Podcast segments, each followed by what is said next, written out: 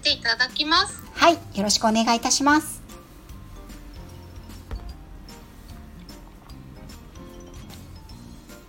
はい始まりました。はいよろしくお願いします。よろしくお願いします。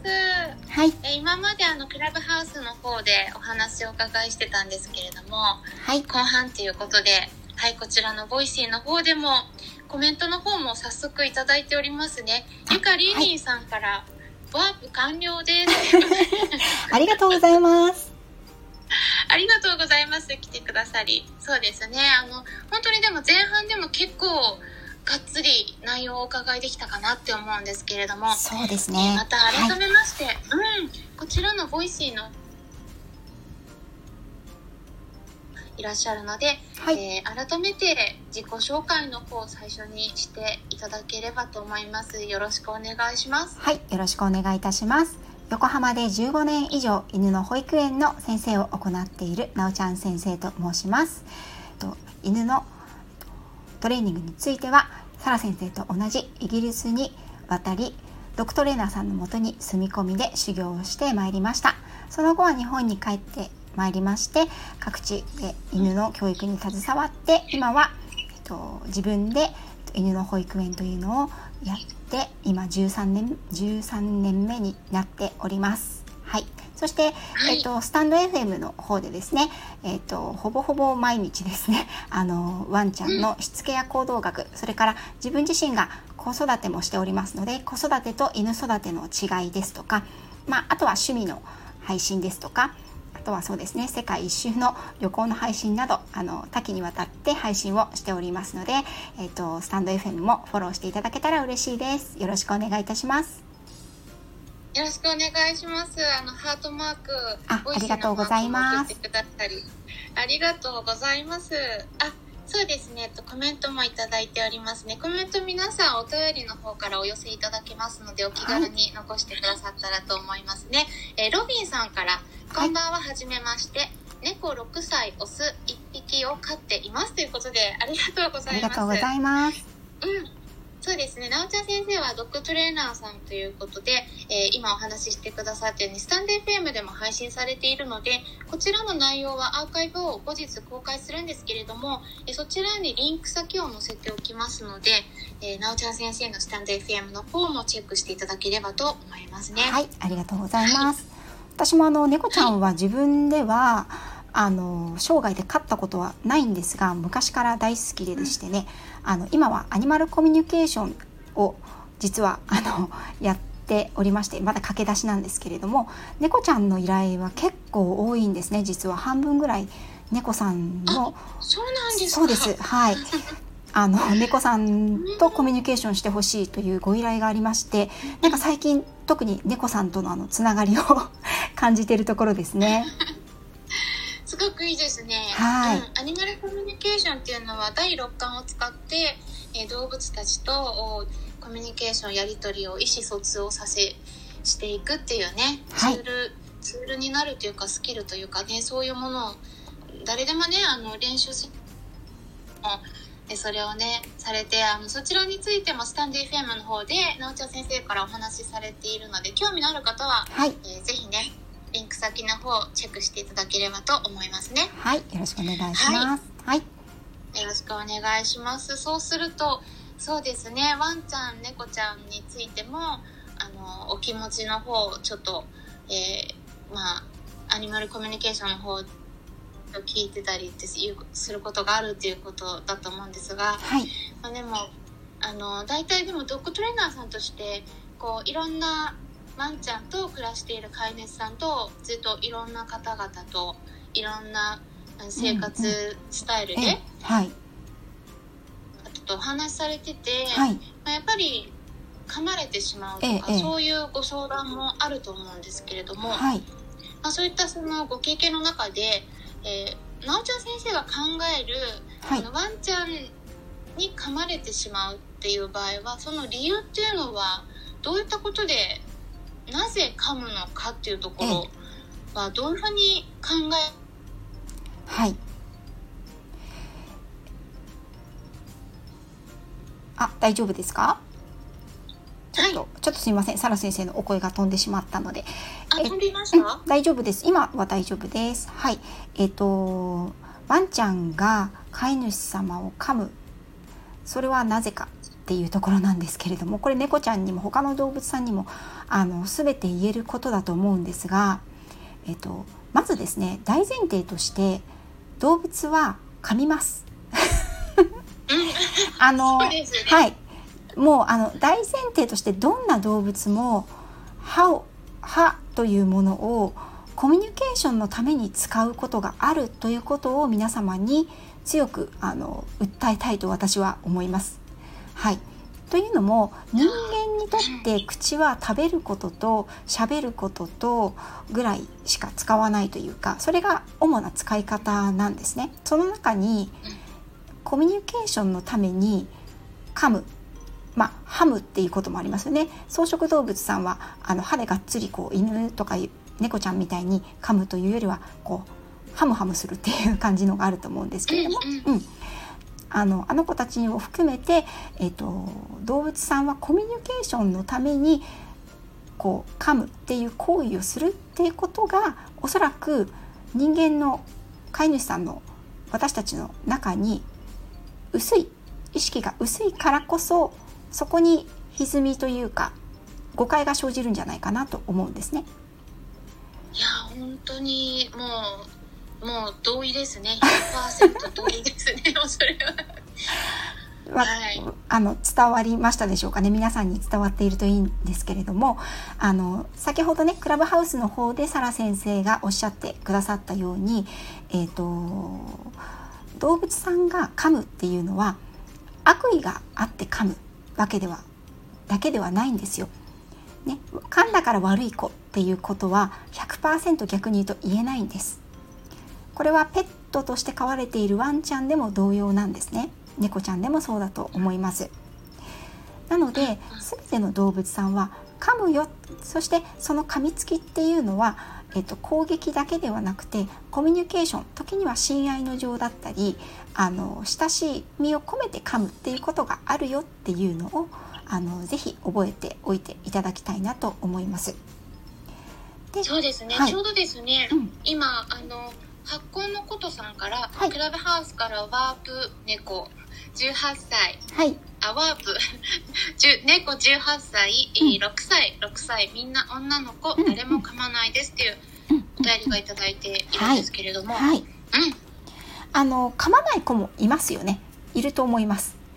ただ可能性として噛むですねそうなんですよ、うちの猫た、まあ、うちの猫はもともと髪猫でしたけれども、うん、あのそうかまなんていうかな。えっと絶対に100%噛まないっていう子はいないんですよ、はい、基本的に。あのでだけど今まで噛まれてないですよっていう方がいたとしても、うんうん、それはそういう状況になってないから噛んでないだけなんですよね。そうなんです、ね、それは例えば認知症になったりとか、うん、その後そうこの後何か状況が変わったり発作が起きるとかその時に噛む子もいるし何かしら何かあのも問題が出た時とかパニックになったとか、はい、何かが出るとそこで噛むことはあるんですでもそれは悪意を持って噛んでるわけではないことも多くて、はい。はい、そうなんですよね。噛むからといって悪い子ではないんですよね。そ、ね、れは。はい。で、えっと、犬のことに関しては、ぜひ、あの、前回のコラボの、あの、ライブをね、あの、伺っ、聞いてない方は、ぜひ聞いていただきたいなと思うんですけれどもこの噛みつきにもやっぱり種類がありますのでどうして噛むのかっていうことをどういう時に犬猫はあの噛むのか歯を口をコミュニケーションのために使うのかっていうことをやっぱり飼い主さんがあのそして飼い主さん以外の方ででもですねあの知っておくことがとても必要なんじゃないかなと思います。でその知識がないので全て人間流のコミュニケーションの方法を動物さんに当てはめようとしてしまうことでそれが食い違ってしまった時に動物さんは歯を使うっていう手段に出ることがあります。そうなんですよね。いや本当にあのそしてえっとご質問もねいただいてて、はい、あのゆかりんりんさんから、はい、我が家のやんちゃ姫は爪切りが大嫌いでなかなか爪切りできないんです。はいどうやってトレーニングすればいいでしょうとはいいうことで、はいで続きがありまして、はいうちの子を迎え入れた時がそうでした。甘噛みして私への愛を訴えていました。好きすぎて甘噛みしてるって感じでした。可愛いですね。はい。あの、爪切りのトレーニングは、とてもあの、ハードルがね、やっぱり高いものだと思います。で、えっと、これはですね、爪切りを、爪切りというものをワンちゃんは見たことがないわけですよね、猫ちゃんにしても。なので私は爪切りの練習っていうのをあの保育園で自分のトレーニングでやるんですけれどもこれは実際に爪を切るっていうことはしないんですね。爪切りを持って見せるこれがまず第一段階それそして爪切りを持って、えっと、ワンちゃんか猫ちゃんの足を触る。これが2段階。そしてその足を上に上げる。こう肉球の部分を持って上に上げる。これが3段階。でその肉球の爪の部分を軽く触る。爪をなんだろう。人の指で押す。これが4段階。そのそれから5段階目でやっと爪切りをその指先に当てる。これ当てるだけです。でが5段階っていう感じで本当に細かいステップを踏んでいくんですね。そしてそれをできれば毎日やっていただきたいんです。爪を切らない日切らない方が多いんですね。1ヶ月の中であのーやるとしても切るのは1日だけじゃないですか大体ね。だけどその爪切りを爪に当てても何も起きないことがあるよっていうことを意識として動物さんに教えてあげるっていうことがすごく大切になってくると思います。それをやるときには必ずあのこれができたら受け入れてくれたらいいことがあるよっていうことで特別なおもちゃや特別なおやつを使っていただきたいと思います。なるほど。あの、ゆかりんりんさんから、各段階の工程の間隔はどのくらいですか？というご質問がありますね。はい、とっても爪切りをもうややった上で嫌いになってしまっている子はまず爪切りを見せる。それから爪切りを持って足を触るっていうことだけで1日終わらせていいです。1日目はそれ。2日目はもう一歩進むっていう形で構わないです。全工程は3分から5分以内で終わらせた方がいいです。その時は、あの、おやつとか、はい。なんか褒めたりとか、何か、どういうふうにされるんですかね？おやつをあのいつも食べてるおやつではなくてかなり特別な時にしか出てこないおやつを用意してあげてくださいそのおやつをできればその子のそのペットさんの視界に入る位置にでも届かない位置に置いてあげてくださいうんうん。うんなるほど。なんなら最初に1個あげてもいいでやす。うん。なんなら最初に一つあの軽くこうご褒美ボーナスであげてでもうちょっと続き欲しかったらあ大丈夫ですか？はい、大丈夫です。あはいあのもうなんだったら一回そのおや美味しいおやつあげて私今日こんなに特別なおやつ持ってるよっていうのをきちんと教えてあげてじゃあちょっとこれ頑張ってくれるかなっていう形であの受け入れてくれたらさらにあげるっていう形でやっていくといいと思います。そうですね。あの、はいひろみさんから歯磨きも一緒ですね。そうですねはいうん。だいたい基本的には簡単なところから少しずつこう段階を踏んでこうステップ上がっていくって感じですよね。そうですねうんうん。そのそうですね。もう本当、なおちゃん先生も、ね、スタンド FM でも、いろいろあの、甘噛みについても、甘噛みとか、噛みつきについても、4つあるよっていうことで以前お話もされてましたし、はいぜひですね、あの、興味のある方は、スタンド FM の方も、チャンネルの方、見ていただければと思うんですけれども。はいありがとうございます。ねそのね。段階の付け方段階の付け方とか、ここまで来たら次のステップに上がれるなっていうステップの付け方ですね次の段階への進み方っていうのはどこでやればいいのかっていうのがなかなかその飼い主さんはあのご自身で判断ができないと思うのでその場合にはやはりあのトレーナーさんなどを頼られるといいかなと思います。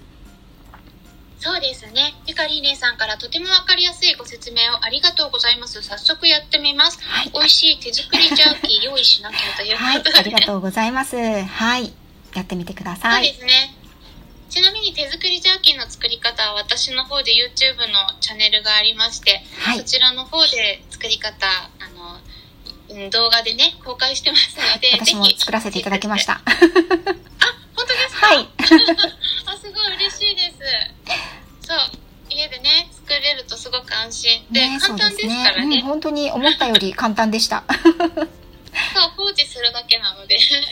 そうで、2ヶ月、1ヶ月か2ヶ月くらい持ちますので。うん。おお、はいさすが。うちの猫、そばに、さすが隣に ずっとあの話を聞いてます。ありがとうございます。ありがとうございます。結構ね、お便りたくさんいただいておりますので、紹介させていただきます。はい。えっと、ロビンさんから、私が仕事中、猫にすねを噛まれます。これは遊んでと思ってますう。んうん、うん。猫トイレの掃除中に噛まれるのはわかりませんということで。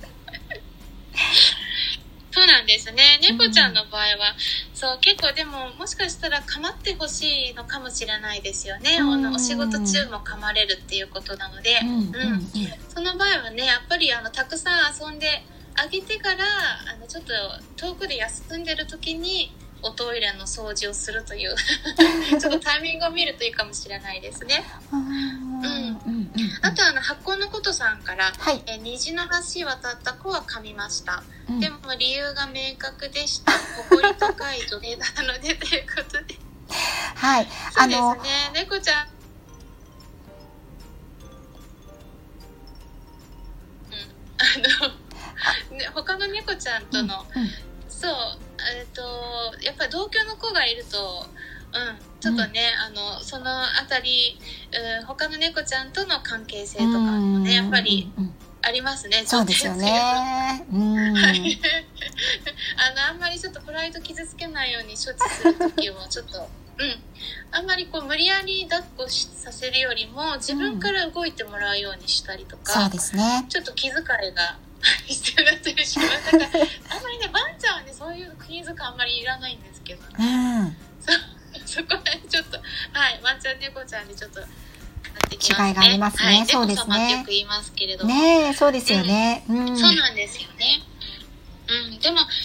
やっぱりね、あの、犬猫はなぜ人を噛むのかというところでお話をお伺いしてたんですけれども、はいやっぱりまあ、もともと噛むっていうことを、あの、理解してあげることが大事だっていうことですかね。はい。あとはですね、アプロそれを踏まえた上でどうアプローチをしていくかっていうことがとても大切になると思うんですね。で、それはやっぱり、あの今日も私のお昼のライブで皆さんにお話をしたんですが、えっと、まずは、あの、目線の高さを意識するっていうことですね。どうしても、まあ、私は犬畑なのでワンちゃんの方でお話をさせていただくとどうしても人間ってこうワンちゃんがいて触ろうとしたりする時って上からそして正面から近づくことが多いですよね。はい。これはやはり相手の警戒心を余計に煽ってしまうんですよ。えっと、皆さんの中でぜひやっていただきたいんですけれども、こう、一人の方が体育座りになっていただいて、もう一人の方に、えっと、少し2、3メートル離れたところから、ズンズンズンズンと正面からね、近づいていっていただきたいんです。そして近づいて、もう近づけないよ、これ以上近づけないよ、からくっつくよっていうぐらいまで、あの、近づいたら、そのまま、その体育座りしてる方の頭を触ってほしいんですね。これね、結構威圧感あります。でも例えばお散歩中のワンちゃんなんかにこう人がき子供さんでもね近寄ってきて触られるっていうのはそのぐらいの威圧感があるよもっとあるよっていうことなんですね。うん、なのでその威圧感を与えない触り方近づき方の一つとして有効なのは、まあ、視線を下げてあげるあの体の高さを同じぐらいに目線をの高さを同じぐらいにしてあげるっていうことでこれはあのワンちゃん猫ちゃんにもかかわらず例えばヤギさんとかあのそういった動物あの例えばハムスターさんだったら、えっと、カゴをケージを目の高さにしてあげるとかね。そういうことでコミュニケーションの取り方を少しアプローチの仕方を変えるということで相手のその警戒心を少し和らげることができますので正面からそれも近づかないで斜めから少し近づいてあげるとかそういったアプローチの仕方をしてあげると噛まれる警戒心から噛まれるということは少ないんじゃないかなと思います。そうですね。あとはあの私がやるのはこの子噛みそうだなって思ってる時はそうあんまり目を見ないようにしますかね、うんうん、そうですね、うん、はい目も私もあのやっぱりトレーニングの中で最初あこの子ちょっと私のことを警戒してるなっていう子はとにかくまずは向こうから近づいてくるまでは基本的には近づかないですし目も合わせないですね。すねはい。なので、ね、うん、例えばどこかのあのどこかに行ってこうテーマパークみたいに動物さんがいたりとかあとは日本だと時々あるのがこう係留されてスーパーの前とかにねちょっとつながれているワンちゃんがいてあのお子さんとかがね触りたそうにしてこう噛まれてしまうとかそういうケースもあると思うんですけれどやっぱり相手が不安そうにしている時は近づかない。無理に手を出さない。っていうことはこれはもう動物さんを尊重する行動でもあると思うのでそこはねやっぱりしてあげるといいと思います。同じペットさんでもやっぱりこうブラシを持つとこう縮こまって震えてるような子っているじゃないですか本当に嫌いで、そういう子はやっぱりその後あ噛むかもしれないなこのまま追い詰めたら噛むかもしれないなっていう今までは噛まなかったとしても噛むかもしれないっていう気持ちを飼い主さんがあのどこかで持つっていうことはとても大大切なことなんじゃないかなと思ってます。そうですね。あのゆかりりんさんから目線を揃えるのは人間もしかりですよねっていうそうですね。はい、うん、言ってくださってますね。ありがとうございます、ね、やっぱり相手の気持ち、うん、相手の状況がどういう状況なのか同じことされたらどういうふうに思うのかなっていう想像力を働かせて対応するっていうのが大事ですかね。そうですね。うん。うん、やっぱりあのあと結構あるのがあの寝てる時に、はい、あの足が当たっちゃったりとかするとあの怒って噛むっていうワンちゃんもいますね。はい、いますね。それはあのワンちゃんで小型犬は特に多いような気がするんですけれど、うんうん、はい、ね、あとやっぱりこう若い子よりもちょっと一年取った子の方が多いんですよね。そのそのケースは。はい、でこれはいくつか要因が考えられるんですけれどももうそうなったそうなるっていうことが分かってる場合ですね、うん、もう分かってる場合には私であればあの一番手っ取り早い対処っていうのはえーと、その子を寝てるところを例えばもちろん触ったら噛む場合には触らないっていうの大前提なんですけれども、えーと、そばを通っただけで噛んでくるっていう子もいるのでそのそういう子の場合には、えーと、とその場所から本人が移動してもらうようにするっていうことですね。例えばちょっと手を叩いたりしてあの起こしてあげるとか、うん、呼び戻しをするとかちょっと面倒くさいと思うんですけれどもそういったことを繰り返すことであのコミュニケーションが変わってくると思うので、うん、そういったもう明らかにこの状況だと噛むなっていうことの場合はそのシチュエーションを作らない努力っていうのをしていくのも大切だと思います。そうですね。あのこれは本当にあの猫ちゃん猫ちゃんの場合でも、えー、ありますか？ありますね。こうあの寝てるところをこう突然やっぱり触られるとビクッとしますよね、うんうん、そうですね。だからそのびっくりする感覚が嫌なんだと思うんですよ、うんうん、それであのうちの猫たちやらないんですけどあのでも突然こう触ったりした時にやっぱりこうあちょちょっと今嫌がったかもしれない。うちの猫ちゃんはでもあのうちの猫一応バニが今なんで嫌がったかっていうと、はい、グルーミングちょっとしてたところ私が今手が触れたので、ええ。ちょっとびっくりして泣いたんですけど、はい、あのそんな感じで他の飼い主さんもあの触ってる背中とかこう突然触ったりするとすごい嫌がって猫が噛むっていうのもあるんですよね。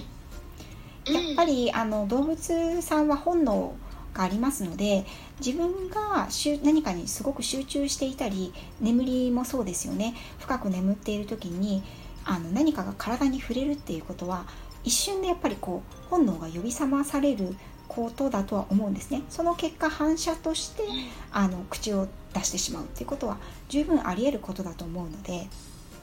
そうですね、はい、それはやっぱりその状況を少し作らないようにコントロール。先にこう声をかけてから触るようにするとか何か近くで物音を立てて意識を一回その集中してたり寝ているところからそらしてから何かをするとかの方がいいんじゃないかなと思います。そうですね。本当にその相手が嫌がることをできるだけしてさ